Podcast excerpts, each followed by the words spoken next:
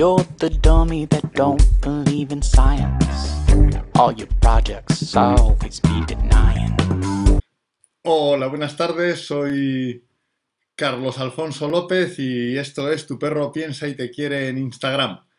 Que vengo además ahora a este programa reconvenido y, avisado por mi, por mi, por- por mi directora de programa, Beatriz, que, Beatriz Aguilar, que me ha dicho que si me paso del tiempo muchísimo, ah, mm, ya no me deja hacer el programa en directo y me obliga a que lo grabemos para poder editarlo y cortarme los excesos que luego sufre, que parece ser que el programa anterior que me excedí de, me excedí de la hora, pues resulta que Instagram no puede grabar más que una hora y después le ha, le dado esto a la pobre un trabajo tremendo.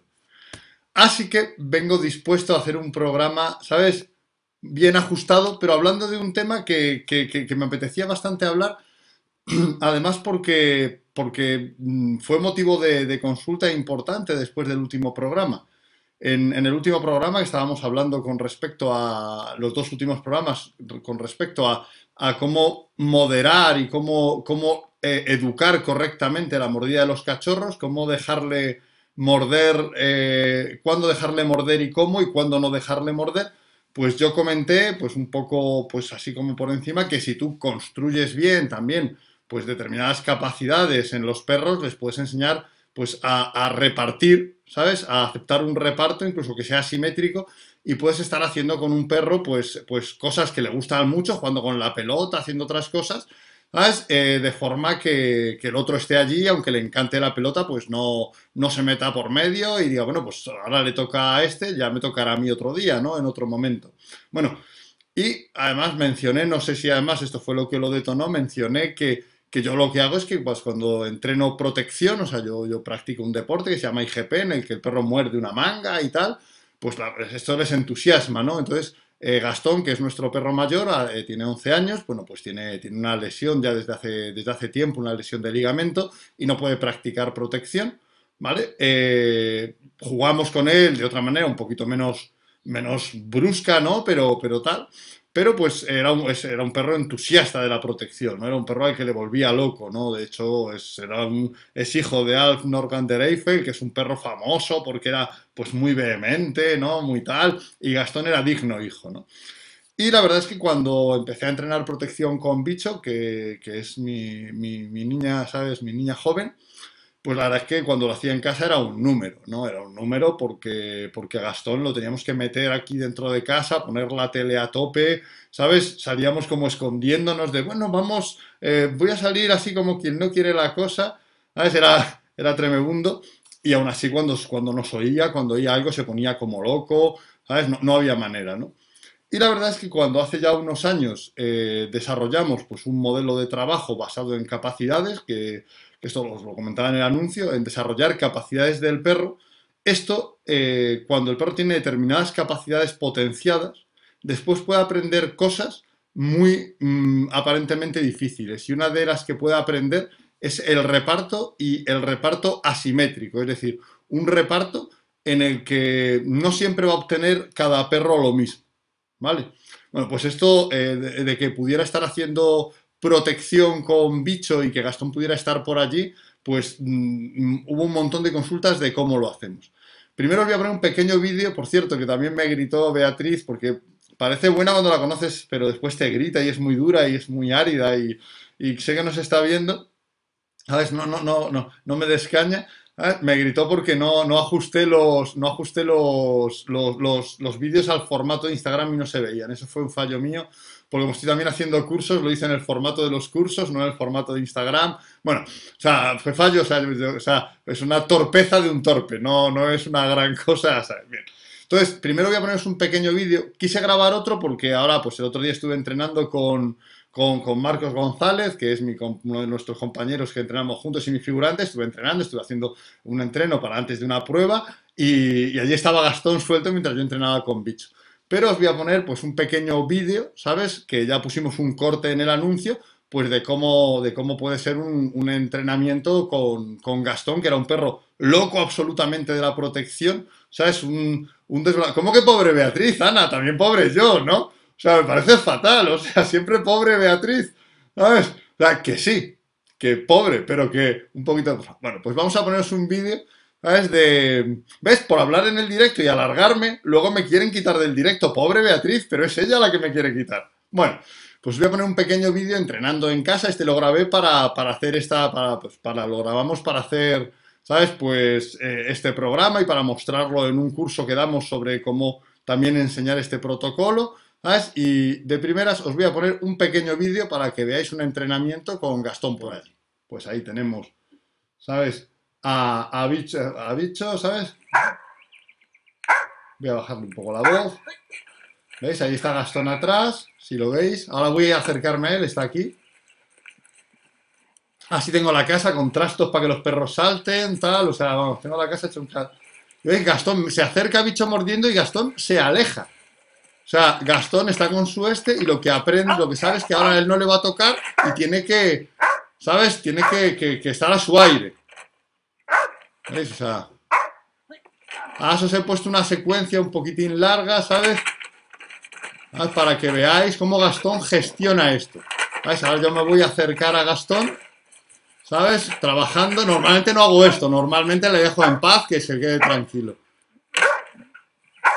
Ahí está Gastón. Que ya os digo que es un perro que es un loco, lo que más le gusta en el mundo es la mordida. Y veis, estamos trabajando al lado suyo, él se gestiona, de hecho. Ah, ahora vais a verle la carilla que pone porque es muy gracioso. Ah, pues vamos a... Ahí está Gastón con su pelota. Ah, pues ahí estamos, ¿sabes? Entrenando a su lado, él mira. Eh, el coso azul es para que el perro salte por el centro y no salte por, por el lateral de... ¿Sabes? Por el lateral del salto. Que a mí me parece muy feo. No te quitan puntos, ¿eh? Pero a mí me parece muy feo. La ahí Gastón pasando por medio. Además, la he llamado a ella a ladrar cuando Gastón estaba pasando por delante mío para mostrar cómo Gastón sabe que a él no le toca. A él no le toca, entonces, ¿sabes? Bueno, pues pues no hay ningún tipo de, problema. ¿ves? O sea, Gastón está ahí a su aire, ¿sabes? Se ha ido tranquilamente y yo puedo entrenar protección sin ningún tipo de problema. Bueno, pues esto, le, esto eh, la verdad es que es, una cuestión que, se puede desarrollar, si se puede desarrollar con Gastón, se puede desarrollar casi con cualquier perro. O sea, esto es una cuestión por defecto, porque Gastón es un perro desmesuradamente eh, amante del trabajo de mordida, o sea que cuando ve una manga se entusiasma, pero puede aprender que ahora no le toca a él, que este no es su turno y entonces no le corresponde, ¿vale? Nosotros esto lo hacemos a través de un juego que se llama Sin Competitividad, ¿vale? Es un juego que enseña a los perros a repartir, ¿vale?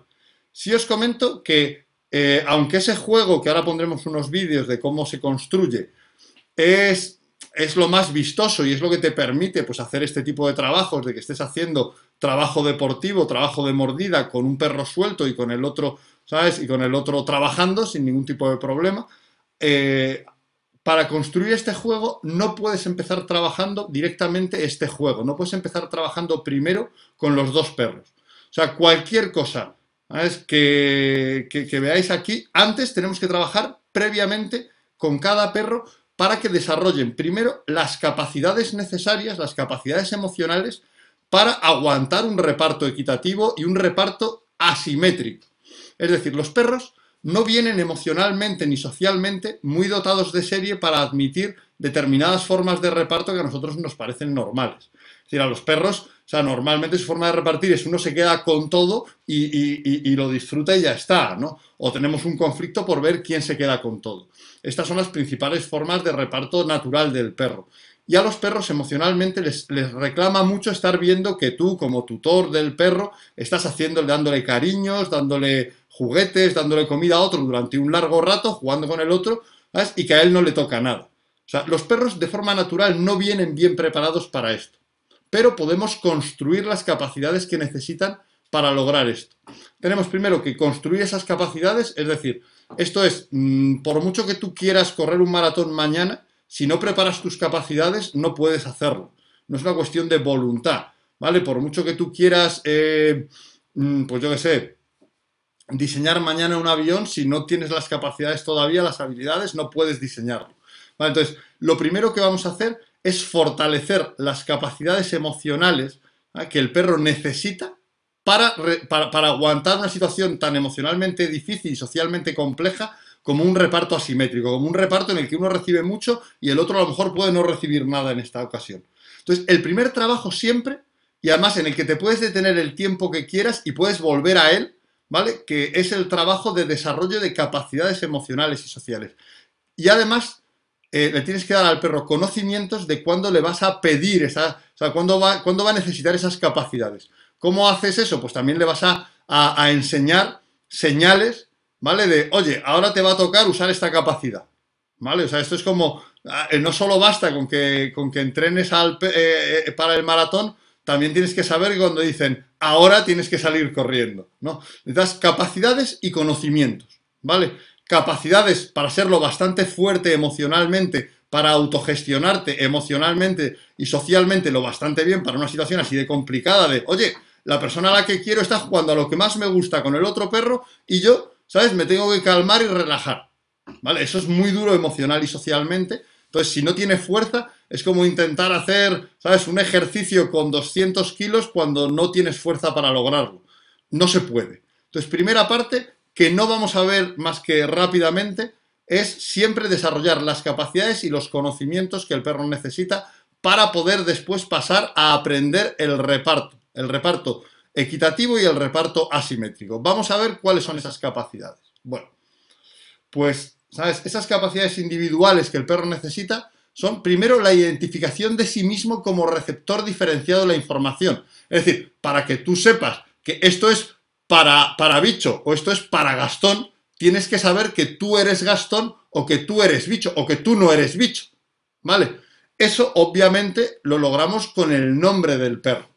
¿Vale? O sea, esto es fundamental. Si un perro no le puedes decir, esto ahora no es para ti, esto, perro A, esto no es para ti, esto es para el perro B, pues no puede aceptar el reparto. Es como si alguien sacara un sobresueldo y dijera el sueldo. Bueno, si no me dices el sueldo de quién, todos los que estén esperando se pondrán nerviosos.